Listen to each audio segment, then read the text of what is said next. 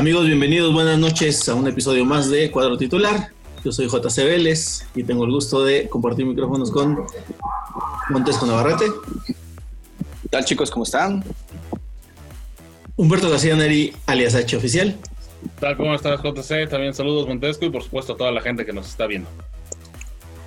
Y la más hermosa chivarmana que puede tener el, el equipo de cuadro titular, Aide Martínez. Hola, ¿cómo están? ¿Cómo estás, Jason? No, no, no es que tenga algo que ver que es la única chiva hermana, pero.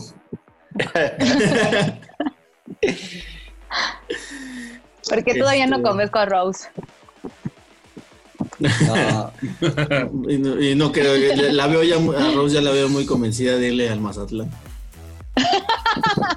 Muy probablemente. Seguramente lo hace. Campan, seguidora de causas perdidas. Exactamente.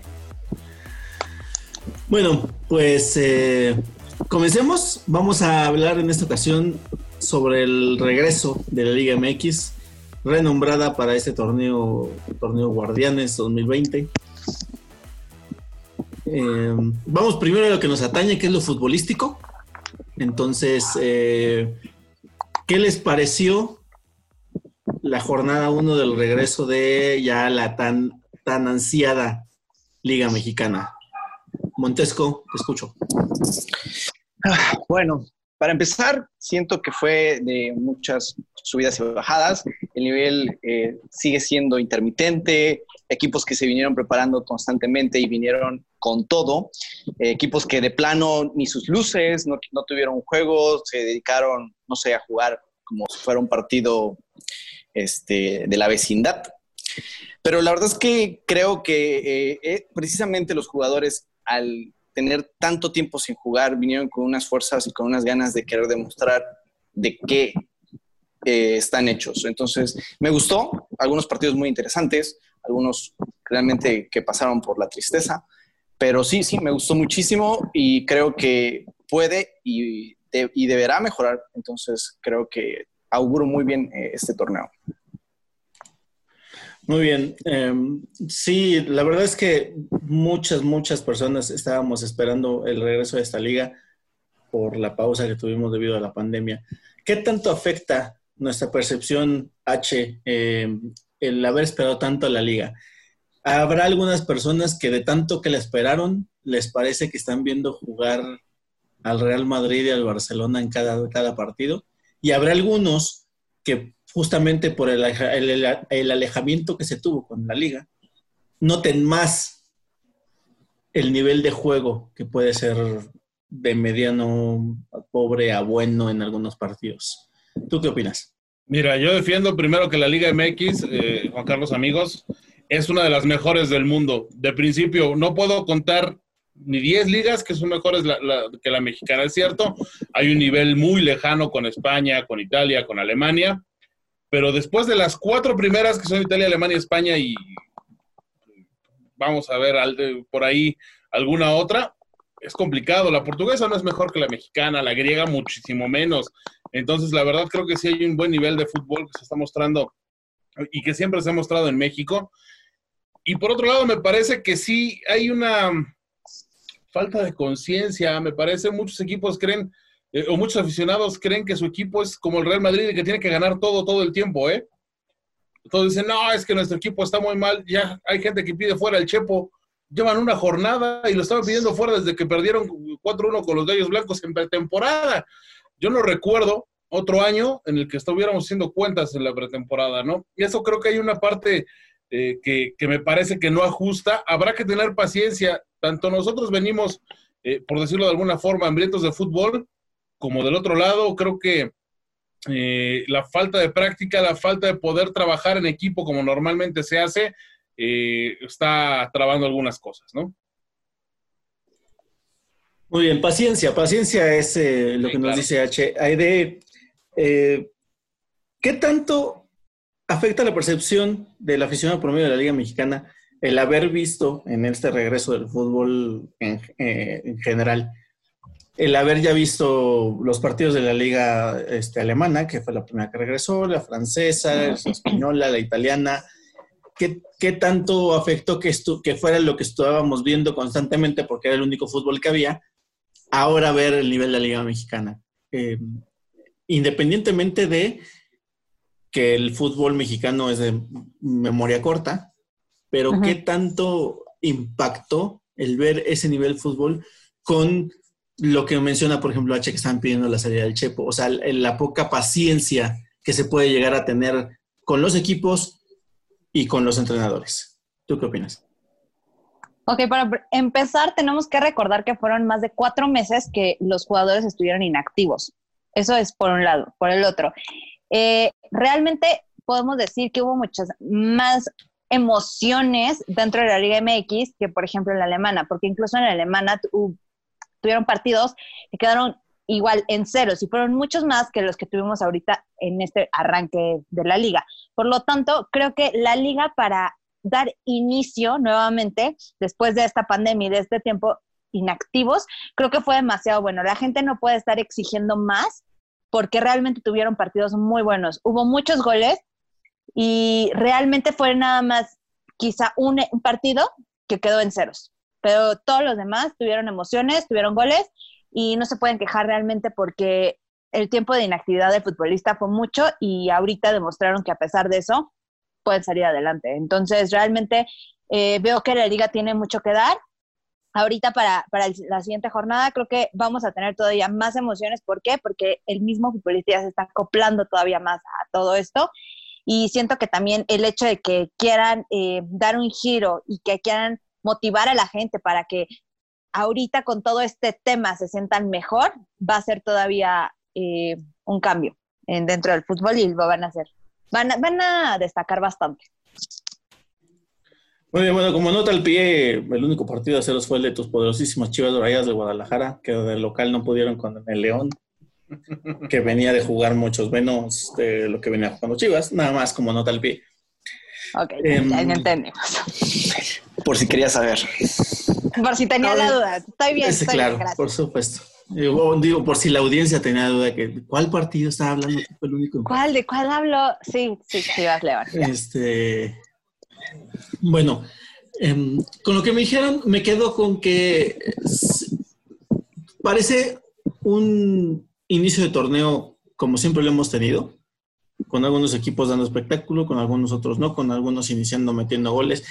Algunas cosas atípicas, como por ejemplo Tigres goleando en la jornada 1, cuando normalmente goleaba en la jornada 8. Este, eh, Cruz Azul, que parece que ahora sí ahora sí tiene, parece traer una mentalidad de, de concreto, porque no, no, no, no, no se ve que le esté afectando ni el receso, ni, ni el torneo que ya jugó, ni el inicio de este, nada. Em, vamos a destacar tres partidos en la jornada que elegimos para hablar de ellos. El primer partido justamente es el de Cruz Azul, que es porque pues Cruz Azul era el líder del torneo anterior y es el campeón de la Copa GNP.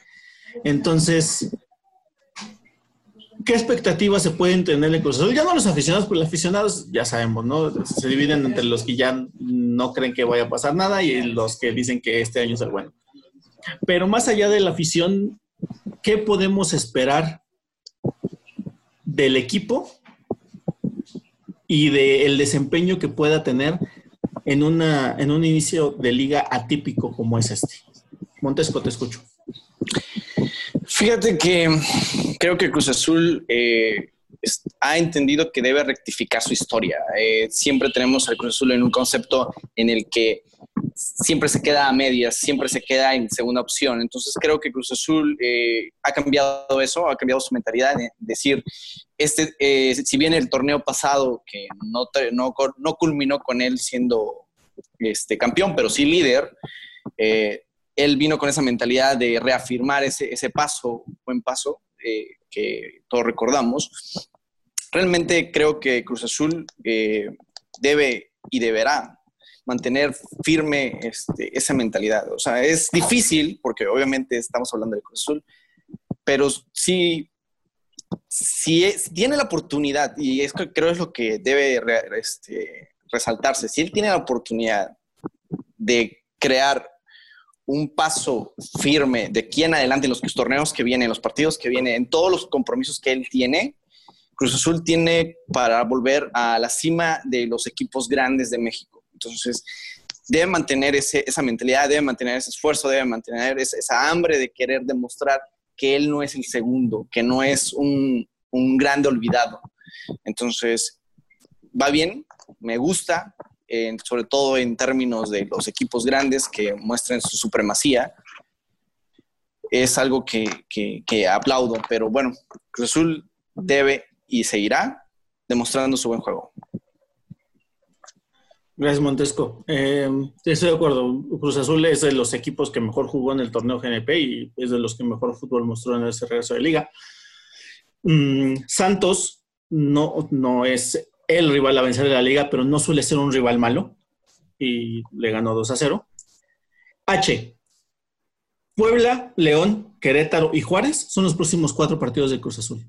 Después de lo visto ante Santos, ¿tiene todo Cruz Azul para iniciar el torneo sin soltar el primer lugar? Pues sí, creo que sí tiene, se ve sólido el equipo de Cruz Azul, parece que está jugando eh, igual que la temporada pasada, con muy buena actitud, sobre todo hacia adelante, con buen orden, eh, recibiendo poca llegada de gol. Sin embargo, pues ya sabemos que lo importante no es eso. Lo importante es cómo acabes el torneo, ¿no? Y, aquí, en este torneo que va a ser sobre todo, a mí me parece que el sistema de, de competencia es de lo más mediocre que existe en el mundo, en donde siendo lugar número 12 tienes la oportunidad de ser campeón, 12 de 18. Ajá. Te puedes meter a la liguilla y salir campeón. Entonces creo que eh, eh, Cruz Azul tiene garantizado estar ahí adentro. Eso ya creo que no es eh, nada difícil de, adivinar. Lo que sí, y lo que tendremos que esperar es que Cruz Azul sea de los primeros cuatro, que descanse esa primera semana que, se van a hacer los partidos del repechaje y que pues siga jugando de buena forma. El Cabecita Rodríguez creo que ha sido un jugador que mantiene el nivel a pesar de todo y que, bueno, ya en la portería están bastante bien cuidados. ¿eh? Me pareció que, ha cambiado ya tarde lo mejor, pero con la madurez José de Jesús Corona creo que está haciendo un buen trabajo. Claro, muy importante resaltar lo que dijiste al inicio de que lo que importa es cómo termina el torneo. Y si alguien lo sabe, es Cruz Azul, justamente por lo que sucedió el torneo anterior, ¿no? Que, que, que, había muchas, muchas ilusiones de poder levantar por fin de nuevo el trofeo de la Liga Mexicana. Y pues eh, un evento fuera de las manos de cualquier equipo de la liga, incluso de los dirigentes eh, del fútbol mexicano, le quitó la oportunidad de poder pelear por ese, por ese ansiado título. Um, Aide, si tú, sabemos que le vas a las chivas, pero si tú fueras aficionada de Cruz Azul y con lo que has visto, lo que se ha desempeñado, lo, que se cómo se ha desempeñado desde el torneo anterior, cómo inició este, los, los partidos que vienen ¿Dirías que este año es el bueno?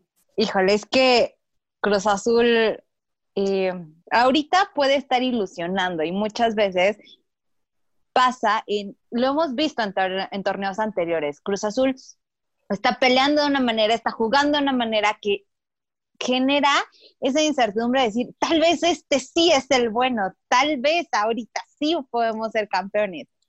Eh, yo la verdad si fuera aficionada del Cruz Azul, eh, guardaría un poco esa pequeña esperanza. Sí, han jugado muy bien y desde el torneo pasado tienen como esa, eh, eh, esa espinita clavada por lo mismo de que iban muy bien y que desgraciadamente pues todo lo que sucedió les impidió seguir.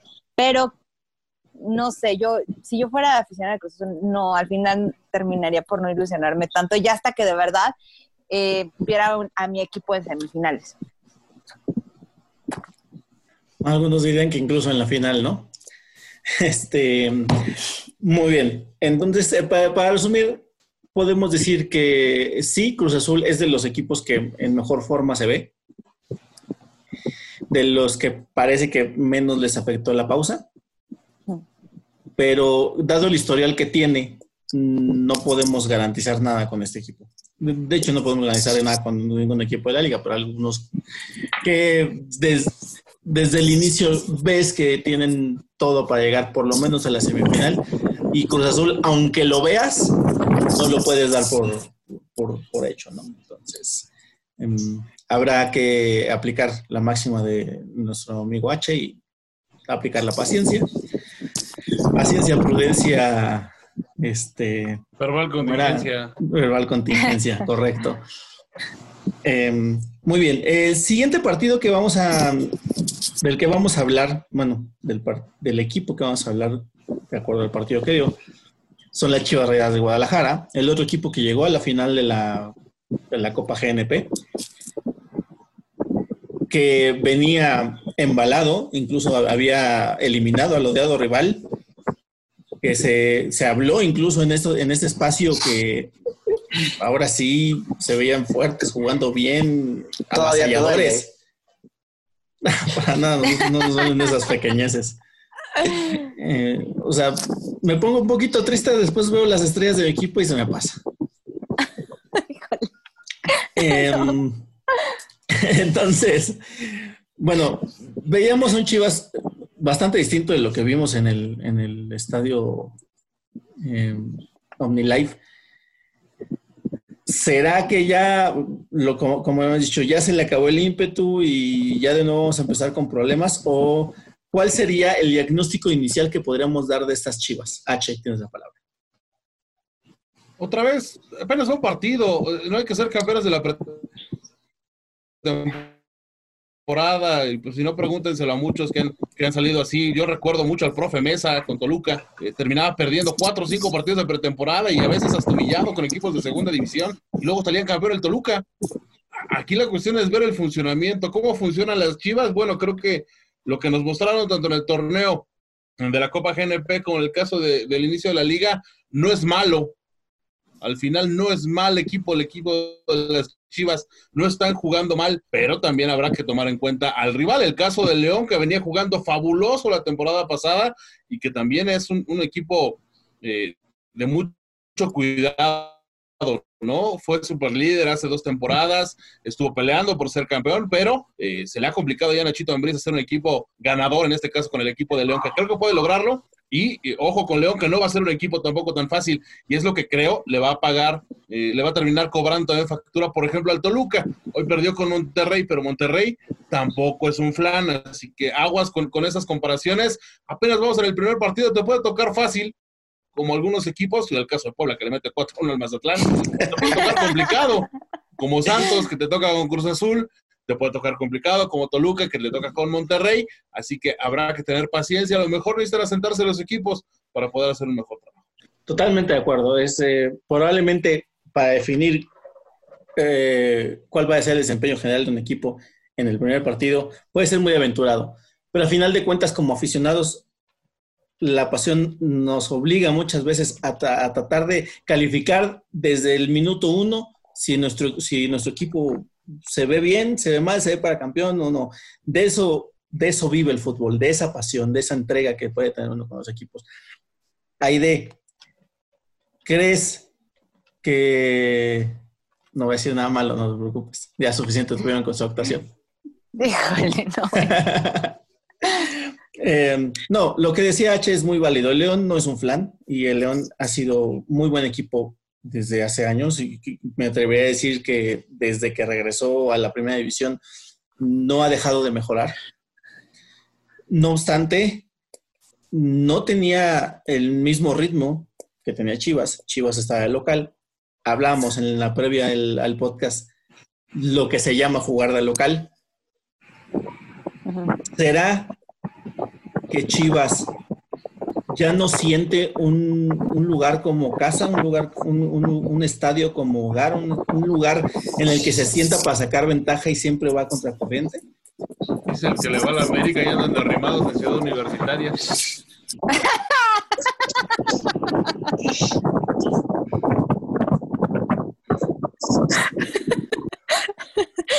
no, no.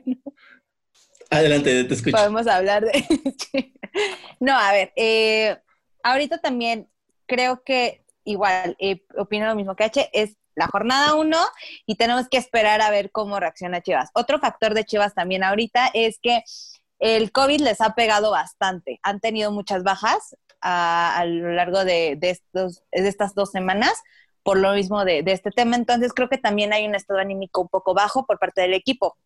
Ojo, esto no es justificación para la actuación que dieron en fin de semana, pero creo que conforme van a ir avanzando las jornadas, vamos a ver un equipo mucho más fuerte, tal y como lo hicimos durante el torneo GNP. Eh, respecto a la casa, eh, no, yo creo que Chivas siempre, siempre se va a sentir muy a gusto en su casa. Quizá te digo, ahorita puede ser el estado anímico que ha sentido el equipo por tantas bajas que ha tenido, pero realmente creo que en cuanto puedan recuperar a toda esa gente que, han perdido, eh, va a volver a ser el mismo Chivas unido y sentirse nuevamente en casa, ahí en el Omnibus.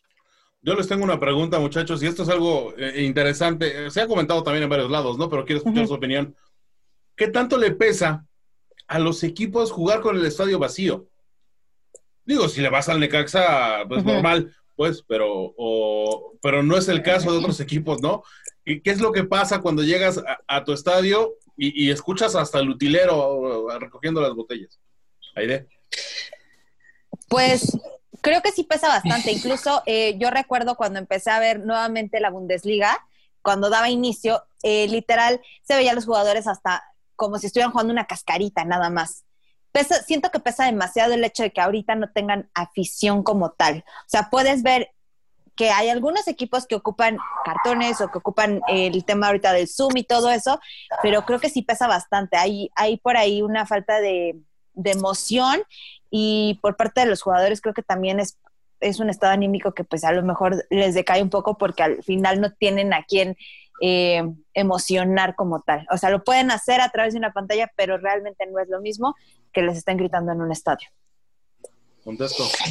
Fíjate que yo creo que va más ligado al factor presión y es algo que Chivas siempre ha tenido. O sea, el hecho de ser un equipo grande y que tiene que mantener ese título, este, siempre se ha manejado. El problema es que ahorita en este tipo de partidos sin afición, no siente el, juicio del, público, no siente el juicio del, del contrario, no siente esa necesidad de, querer sacar la casta. No, no digo que este primer partido se reflejó, simplemente que a lo mejor eh, ese tipo de, factor presión que yo creo que Chivas siempre tiene, cualquier equipo como América, Tigres, este, Pumas, tienen ese factor presión. Eh, pero sí, obviamente te pesa demasiado el hecho de no tener una afición atrás que te esté pidiendo y que te esté exigiendo que no que tú sientas que todo esto se te pone eh, piel chinita porque los resultados tienen que salir. Estoy seguro que Chivas eh, tiene esa mentalidad de querer sacar un buen partido y la verdad es que el, partido del, del, sábado me gustó. Un Chivas ordenado, un León sumamente ordenado. Fue un partido muy trabado en muchos sentidos y me, y me gustó, pero no hubo gol. Creo que Chivas eso es lo que le pesa, el factor presión, que siempre tiene que tener un factor presión y ahorita sin, una afición o un enemigo o una porra enemiga, este, creo que no la tiene. JC.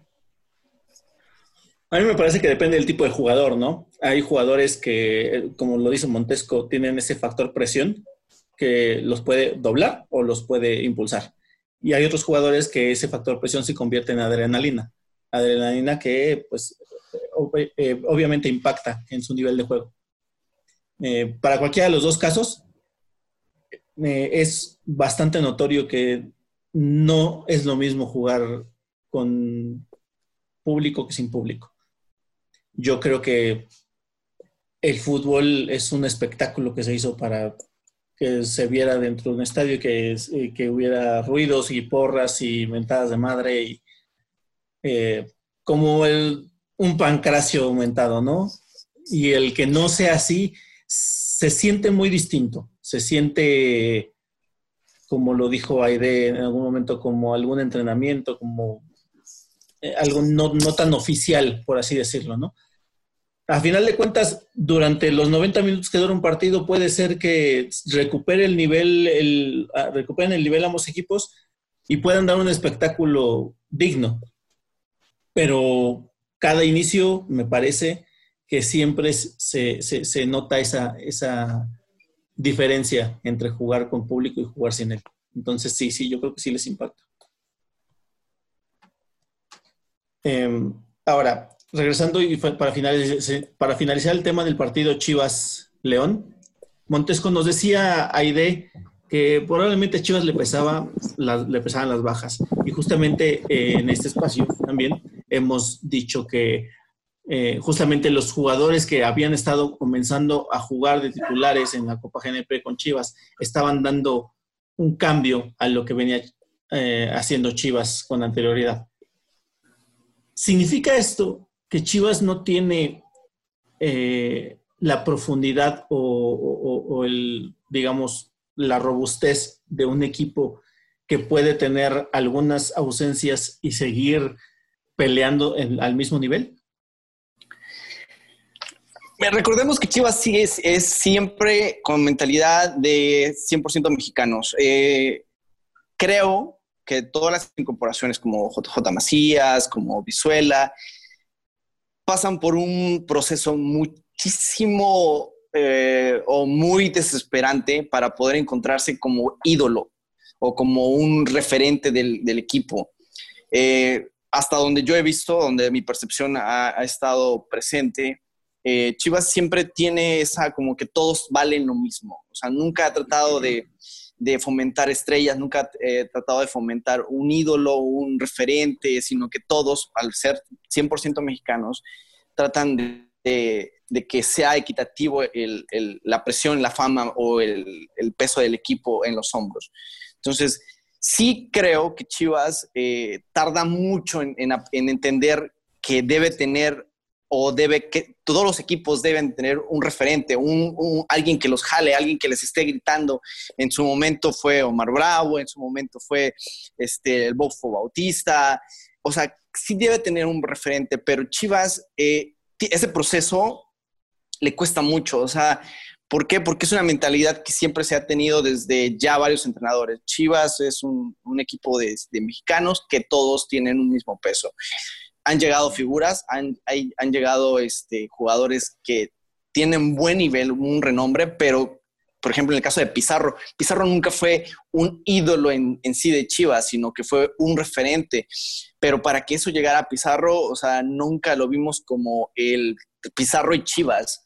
O sea, creo que Chivas sí tiene que entender que si debe o empieza a funcionar como como otros jugadores, como otros equipos, donde tienen una baja y sale el otro para tratar de quitar esa, esa capitanía, ese, ser el ídolo del equipo o sacar adelante el equipo.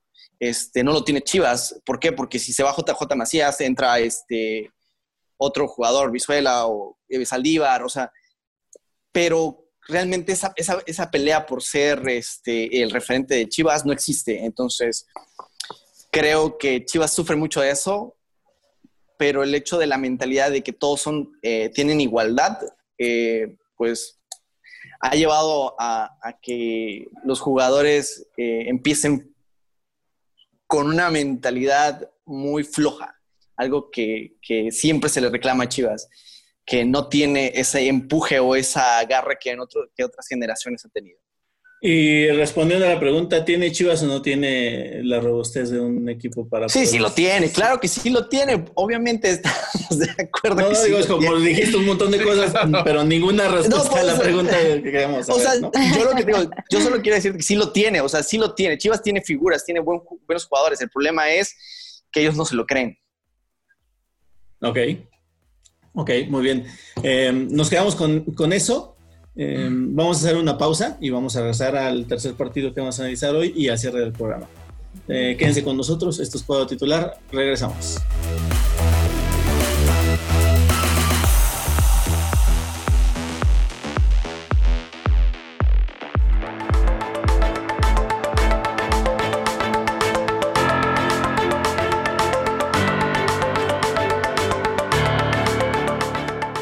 Amigos, ¿qué tal? Bienvenidos de nuevo. Gracias por mantenerse con nosotros. Este es Cuadro Oficial. Yo soy JC Vélez. Me acompañan como presentados en el primer bloque Montesco Navarrete, Aide Martínez y Humberto García Neri, alias Sancho Oficial. Estábamos hablando del regreso de mm, la Liga MX, renombrada para este torneo Guardianes 2020. Hablamos ya de dos partidos, que dijimos que íbamos a hablar de tres partidos. El tercer partido estamos obligados a hablar del, campeón vigente. Entonces vamos a hablar de el partido Monterrey-Toluca, que quedó con un marcador de 3 a 1, favor Monterrey, con chispazos de repente en fútbol. Me parece que Monterrey jugó sin técnico eh, y me parece que jugó bien. Me parece que eh, a pesar de que se veía un poco flojo el accionar de Monterrey, Toluca ayudó muchísimo a que se pudiera conseguir esta victoria. Me parece que por lo menos uno de los tres goles fue culpa del portero y bueno, los otros dos pues descuidos, ¿no? Uno sí fue un buen gol, pero vamos. Eh, en general me parece que fue más derrota de Toluca que victoria de Monterrey. ¿Tú qué opinas al respecto, Aide? Eh, pues no, la verdad es que yo sí difiero un poco respecto al desempeño de Monterrey. A mí la verdad me gustó bastante y creo que no dejaron de, atacar hasta cierto punto. Eh, por ahí también eh, un hombre que podemos destacar por parte del Toluca fue Rubén Zambuesa. Sin duda, creo que estuvo buscando mucho el hecho de las el hecho del gol, lo vimos en diferentes llegadas. Lamentablemente, pues nunca concretó nada, pero creo que sí fue un hombre que, que dentro del Toluca podríamos decir que ahorita eh, destacó durante todo el juego. Eh, obviamente, pues por parte del Monterrey, pues fue Funes Mori por los dos goles que tuvo y que al final, bueno, pues que les dio el, tercero y que ya también lo estaba buscando durante todo el equipo.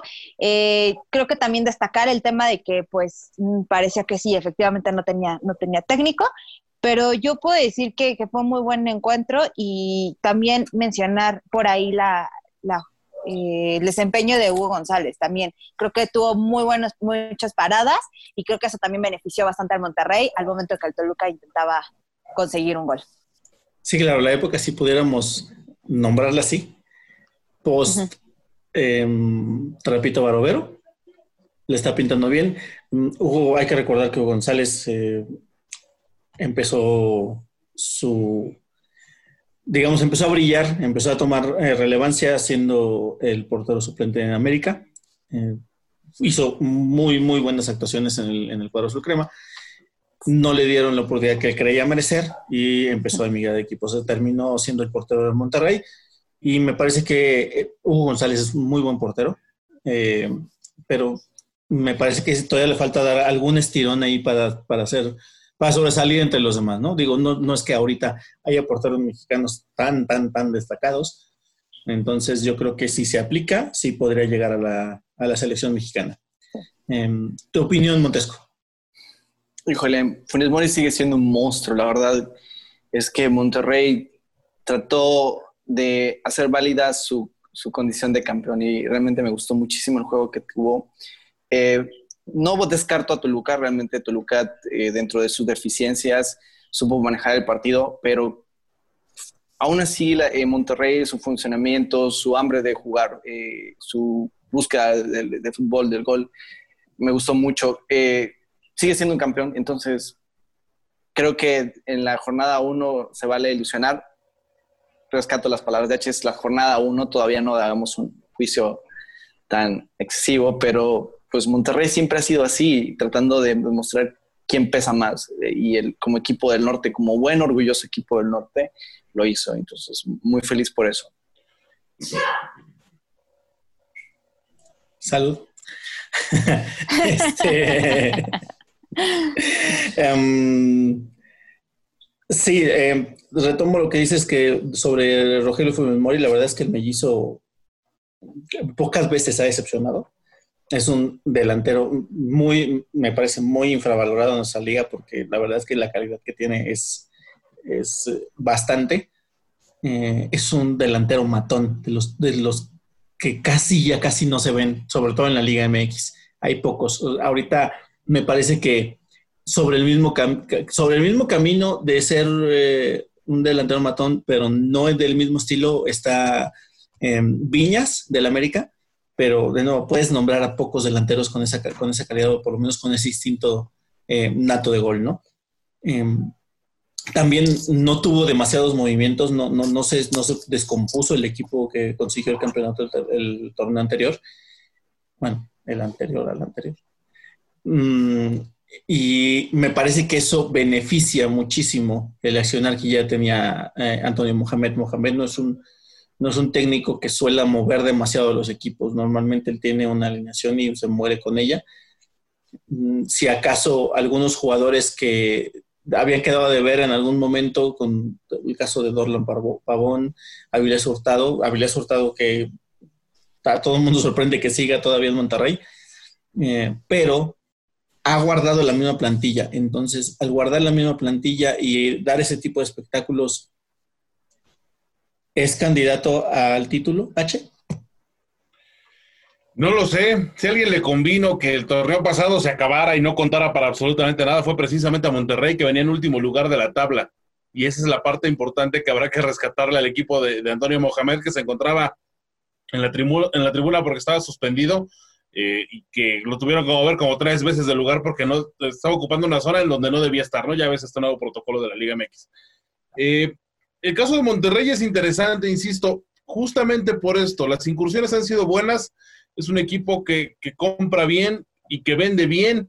Ya hoy se confirma, a pesar de que jugó Jonathan Hernández, se va a la MLS, el Atlanta United, y, por supuesto las cosas parecen cambiar para Monterrey de un momento a otro. Vamos a ver qué es lo que pueden lograr. Creo que Vincent Janssen eh, está llamado para ser también un referente tanto de los regios eh, como del fútbol mexicano, igual que lo hace Gignac, que abre la, temporada también haciendo goles y jugando bastante bien en el otro rancho que tienen allá en Monterrey.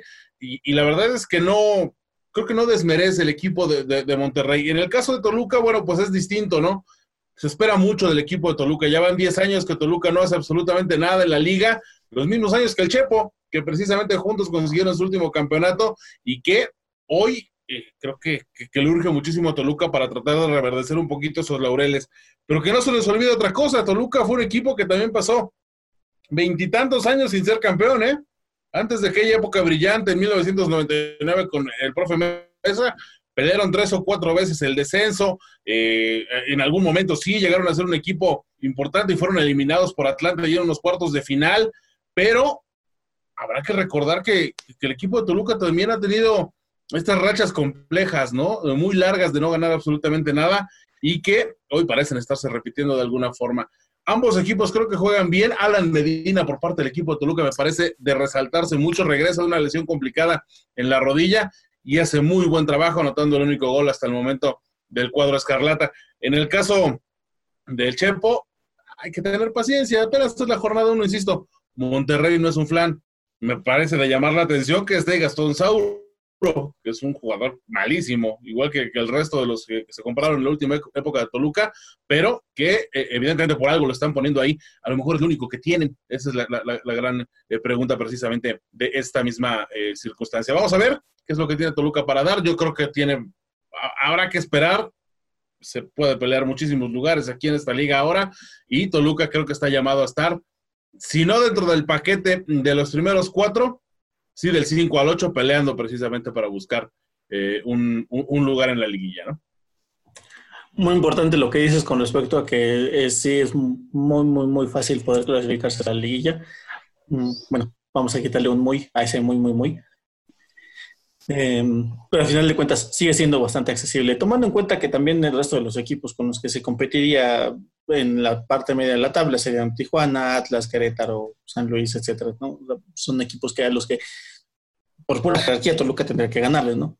Eh, con respecto a lo de la presión de no tener un campeonato ya bastantes años, me parece que eh, todos los equipos, los, los, equipos más ganadores que tenemos en este país, han pasado por una situación similar. Chivas ha pasado por 10 años sin, sin, sin título, el América, Cruz Azul, pues ahorita que decimos, ¿no?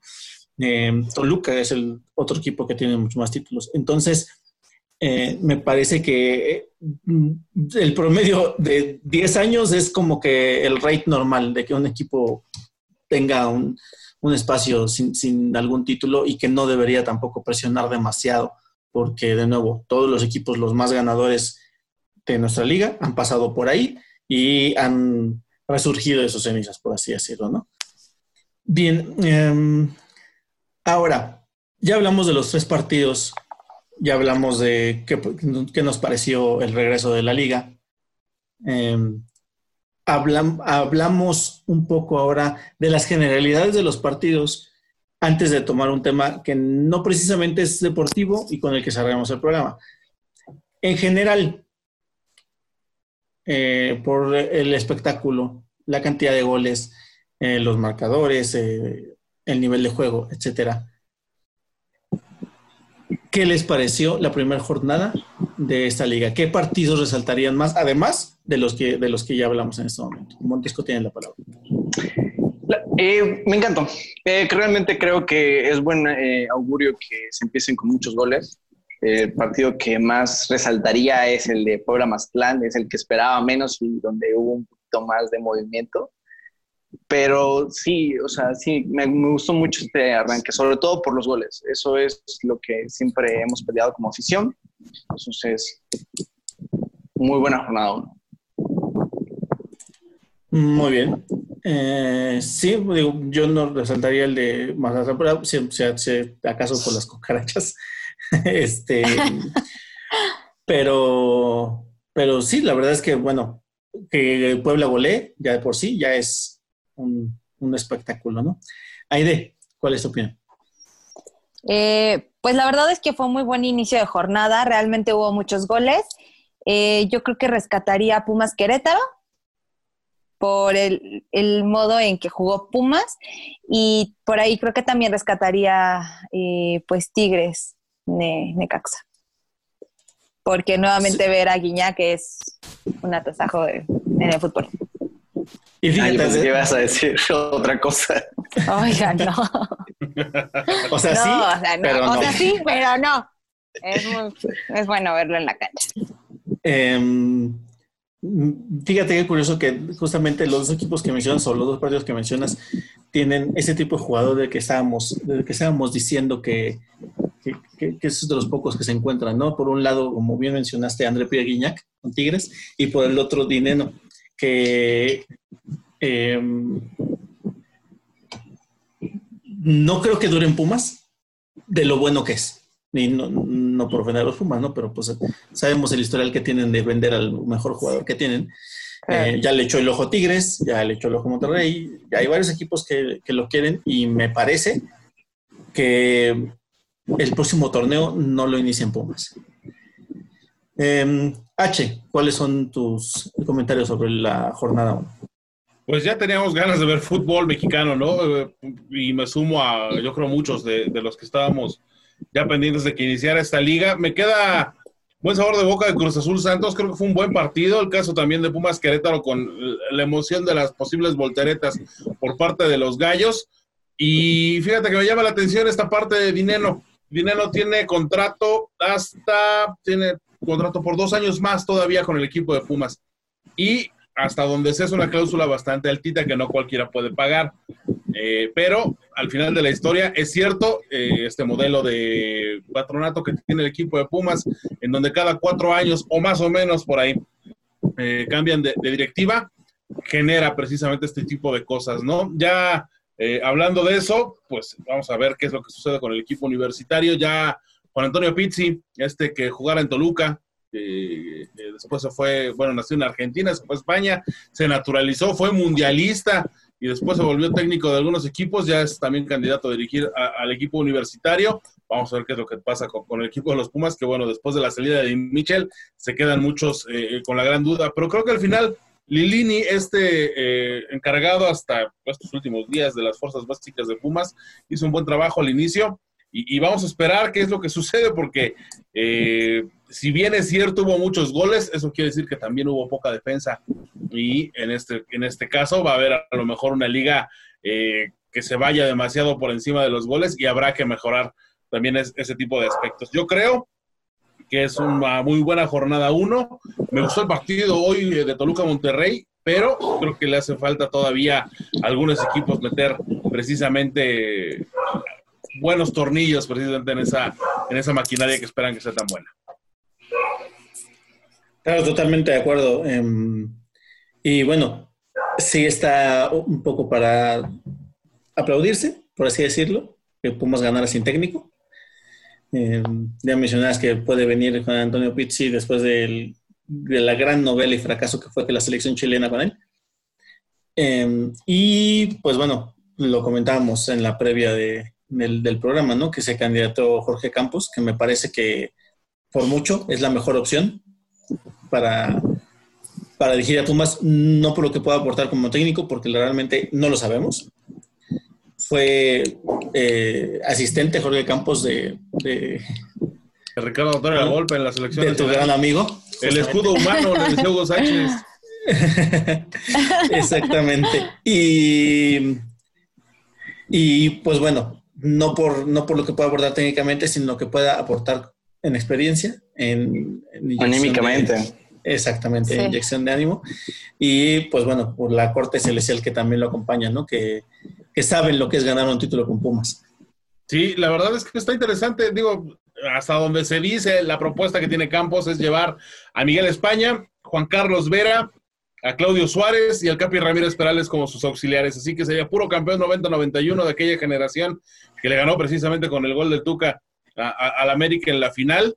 Eh, y, evidentemente suena pues esperanzador para muchos que le vamos a Pumas, ¿no?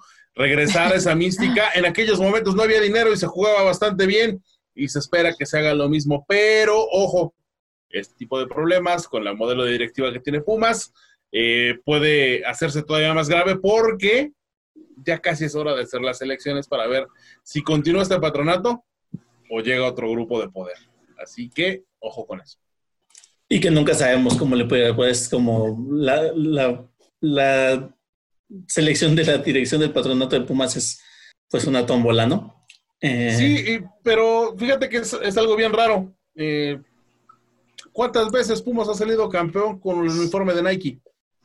Cero. Cero. Bien, bien merecido se lo tienen. no, y es que es eso. Curiosamente, este grupo de poder siempre deja Pumas de números rojos, nunca hay campeonatos y siempre tienen de playera Nike. ¿Con qué fue se fueron estos, contrataron a Loto, contrataron a Puma y salieron los campeones. ¿Por qué? Porque se tiene un modelo diferente de negocio y que se privilegia lo deportivo, no lo económico. Si no, pasa exactamente lo que pasa con el equipo de Pumas en algunos momentos. Correcto, toda la razón. Y creo que ese gol del Tuca empató, no ganó. empató el partido. Se ganó, se ganó el campeonato. se ganó el título. Se ganó el título, empató el partido. Con gol de visitante, ese lo metió David Patiño. Por eso, por eso, pero. Zurda también potente abajo de Fue empate. Pero Adrián Chávez no pudo agarrar el balón. Muy bien. Bueno, para cerrar el programa y vamos con el, pues, con el tema que, justamente tratábamos de tocar ya también programas atrás. Mm, al parecer no hay equipo que se salve de tener infectados de COVID-19. Eh, incluso con la gran cantidad, porque me parece una gran cantidad de jugadores infectados, más los que nos falten, em, ¿qué podemos nosotros decir con respecto a eso? ¿Se debió o no se debió haber jugado la jornada? ¿Debió haberse retrasado el inicio de la liga o no se debió haber retrasado? ¿Cuál es tu opinión, Aide? Híjole, es que yo ahorita soy una como una maniática de todo esto, entonces yo la verdad soy de la idea que no se tendría que haber iniciado todavía la liga porque sí hay muchos contagios y también dentro de los equipos de fútbol hemos visto muchos contagios. Entonces, yo creo que me hubiera esperado un poquito más para dar inicio a la liga. Pero bueno, al final también eh, el hecho de que regresara a la liga nos, nos hace un poquito más felices con todo esto del encierro también. Entonces creo que anímicamente para todos viene muy bien, pero sí lo hubiera pensado un poco más por el tema del COVID y por todos los infectados que ha tenido el fútbol. Ah, muy bien. Eh, ¿Regresar o no regresar? Y si regresar, montar a los técnicos, porque a cada rato los vemos a, la cámara sin el cubrebocas, sin los cuidados adecuados. ¿Qué opinas, Montesco? Fíjate que yo era de los, de los eh, escépticos de poder regresar porque obviamente mm, poner en riesgo al, a los jugadores, a toda, toda una historia, a todo el plantel, a toda la forma de, de, venir jugando, eh, me parecía que era muy, muy, este, muy acelerado, muy, muy pronto, pero creo que todos, o al menos eh, después de meditarlo, debemos regresar o adaptarnos a la nueva normalidad.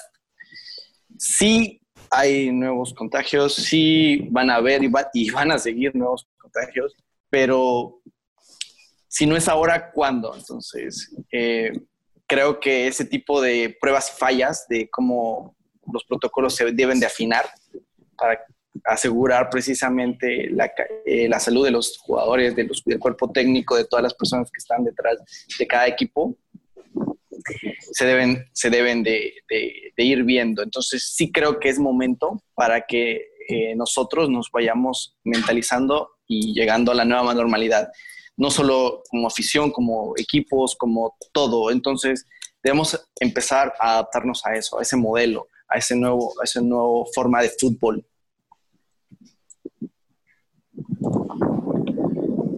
Muy bien. Em, entonces, bueno, buscando una respuesta a la segunda pregunta.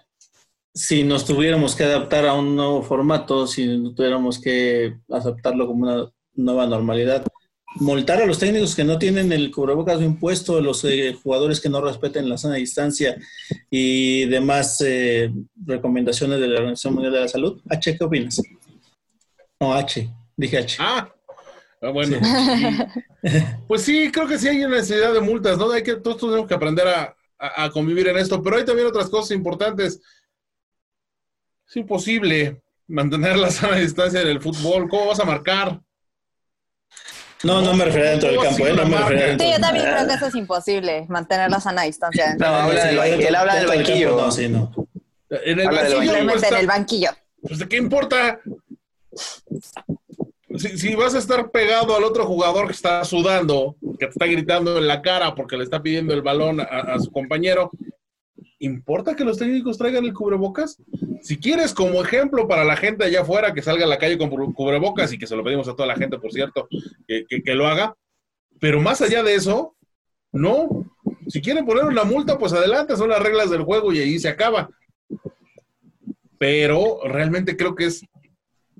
Sí, estamos, estamos acelerando porque, porque antes de cada partido hay un protocolo para poder ingresar. O sea, si no pasas ese protocolo o ese, ese tipo de cosas, no juegas o no, no pasas. Así pasó con el Facotena. Entonces, justamente no me, va a decir que entonces, me va a decir que entonces era inevitable que el Flaco Tena contagiara a sus jugadores. Total y absolutamente. La Organización Mundial de la Salud espera que el 80-90% de la población se contagie en alguna vez, en algún momento de su vida de coronavirus. Eso es inevitable. Aquí lo importante es cuidar a las demás familias. ¿Qué creo yo? Que desde la alerta sanitaria no debimos regresar. Desde la cuestión sanitaria, desde la deportiva, yo creo que ya urgía. Desde la económica todavía más, porque no solamente son los equipos de fútbol los que no viven del fútbol, ¿eh? También están las personas que venden afuera los tacos de canasta, está la gente que vende cerveza, que por hoy no puede ingresar, están por supuesto, los grandes negocios de las televisoras, pero no son solo ellos, sino que mucha gente son contratadas por eh, outsourcing y necesitan también esa parte porque son freelancers. Sí. Entonces, realmente, en, la parte claro, también los, que arman el espectáculo de medio, de, medio tiempo, las edecanes, eh, recoge balones. Sobre todo las edecanes. luego, luego pensando en eso, Montesco. Lo siento, está en mi naturaleza, lo siento. y, esa parte creo que era importante, lo económico. Ahí, ahí es una, una, cuestión que nos hacía falta firmar, pero pues digo, ahí está la, la situación precisamente de, de la alerta sanitaria, ¿no? Que no debería seguir de alguna u otra forma, pero pues aquí tenemos el fútbol y como decía Cristina Pacheco, ¿no? Aquí nos tocó vivir. Entonces, eh, en conclusión, podríamos decir que no hubiera importado de nada esperarnos más tiempo. Básicamente. Yo también opino que no. Las cosas se tenían que dar. Entonces, para poder mejorar en algo, se tiene que ir viendo en qué se está fallando. Pues sí, realmente sí. Ok. Bueno, yo coincido parcialmente con ustedes. Creo que sí se podría dar un mejor ejemplo. Tal vez no para evitar los, los contagios internos, pero sí como ejemplo, ¿no? Eh. Lo- la, la- la verdad, lo primero, que, lo primero que yo pensé cuando leí jugadores contagiados es, se fueron de fiesta. Me están poniendo el mal ejemplo. Fue lo primero que pensé. ¿Y quién me puede decir? Bueno, que- simplemente sí, cuando empezaba todo eso, pues los de Santos fueron los primeros que salieron así. Claro, pues, más, eh, en cuanto se fundó Mazatlán, a las dos semanas ya había contagiados. Exacto. No se contagiaron, no, no- no se contagiaron en Morelia, se contagiaron por la fiesta de Mazatlán, en Sinaloa. Sí, no, 100%. no, no, no ponen el ejemplo. Entonces yo creo que de ese lado sí se debería ser un poco más estrictos para guardar esa imagen, pero bueno, no se guarda, no se guarda ese tipo de imagen, no, no, se, no se respeta ese, ese eh, digamos, esa idolatría que se tiene sobre los, los jugadores de fútbol en otros aspectos, no se va a hacer ahorita con la alerta sanitaria. ¿no? Pues bueno, eh, con esto concluimos el programa de hoy. Les agradecemos mucho que nos hayan escuchado, que se hayan oído con nosotros, que eh, también hay- hayan dicho, este pendejo tiene el micrófono cerrado. Producción, producción. Eh, les esperamos para el próximo podcast de Juego Titular. Les agradezco mucho. Yo soy JC Vélez y me acompañó esta noche Aida Martínez, Adiós. Humberto García Neri, alias H Oficial, Hasta luego. y Montesco Navarrete. Sayonara, hijos. Nos escuchamos la próxima. Que tengan muy buena noche.